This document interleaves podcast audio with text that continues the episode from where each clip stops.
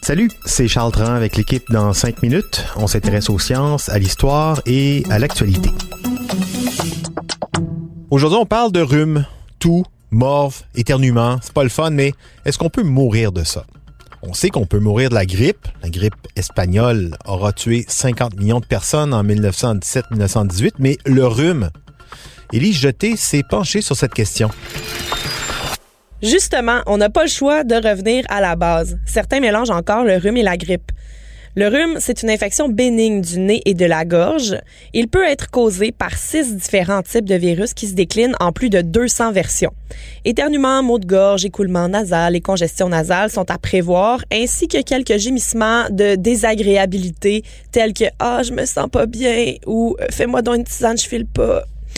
Le virus se propage par les gouttelettes de sécrétion nasale ou buccale rejetées dans l'air par les personnes infectées.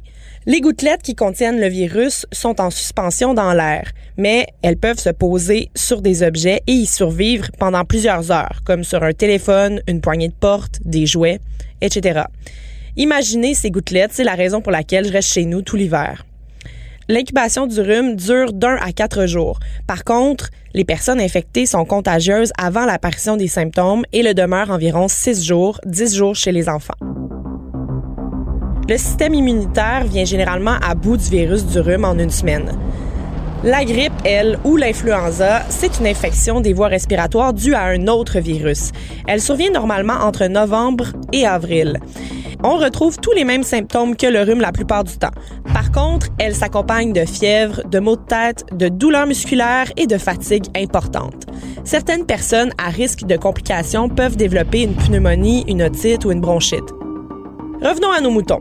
Vais-je mourir, docteur? Non. Le rhume est normalement une maladie bénigne qui disparaît sans traitement en quelques jours. Et en raison de sa nature plus douce, les médecins s'attendent à ce que nos rhumes soient autodiagnostiqués. Mais il faudrait pas commencer à faire ça avec les autres maladies. Le nombre de maladies immunitaires que je peux me trouver en une heure en naviguant sur Passeport Santé est assez effarant. On n'endormirait pas la nuit.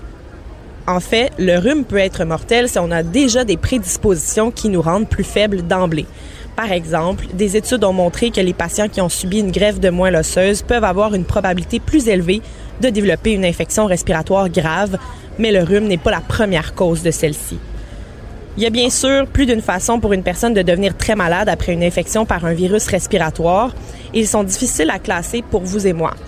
Certains virus et certaines versions des virus peuvent provoquer des symptômes distincts et c'est bien difficile de savoir ce que vous avez exactement.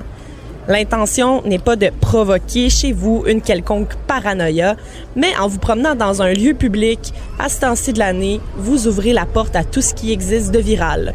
C'est un peu l'équivalent d'ouvrir la porte de la maison et de dire Allez, entrez en acceptant le premier venu dans votre demeure. Mais vous ne savez pas c'est qui. Sera-t-il très gentil ou très méchant? Mystère.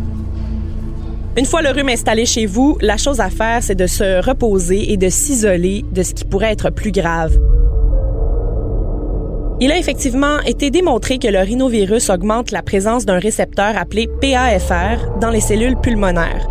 Ça, ça peut permettre aux bactéries du streptocoque ou de la pneumonie notamment de se lier plus efficacement aux cellules, augmentant donc la probabilité de changer votre rhume en quelque chose d'un peu moins smart. Les personnes âgées sont plus susceptibles de développer une infection plus grave que les adultes. Les personnes qui fument ou qui sont exposées à la fumée secondaire sont également plus susceptibles d'avoir un rhume et de présenter des symptômes plus graves. C'est aussi le cas des personnes souffrant d'asthme, de fibrose kystique ou de maladies pulmonaires obstructives chroniques. Et là, qu'en est-il de la grippe ou le rhume d'homme? Vous l'avez déjà entendu celle-là. Ça se peut-tu que les hommes soient atteints plus intensément par tous ces virus-là? Croyez-le ou non, Kyle Sue, professeur à l'Université Memorial de Terre-Neuve, a voulu en avoir le cœur net. Il a publié une synthèse dans le British Medical Journal. Une étude menée à Hong Kong entre 2004 et 2010 a montré que le risque d'hospitalisation est plus important chez les hommes. Et aux États-Unis, on a mis en évidence que la grippe tue davantage d'hommes. D'après des travaux réalisés chez les souris, cette vulnérabilité serait liée aux hormones sexuelles.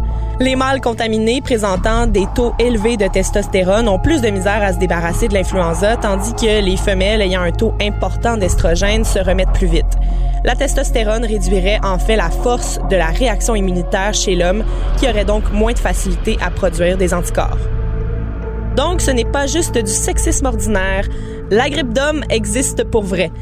Je ne suis juste pas certaine que ça leur donne le droit de chialer plus fort.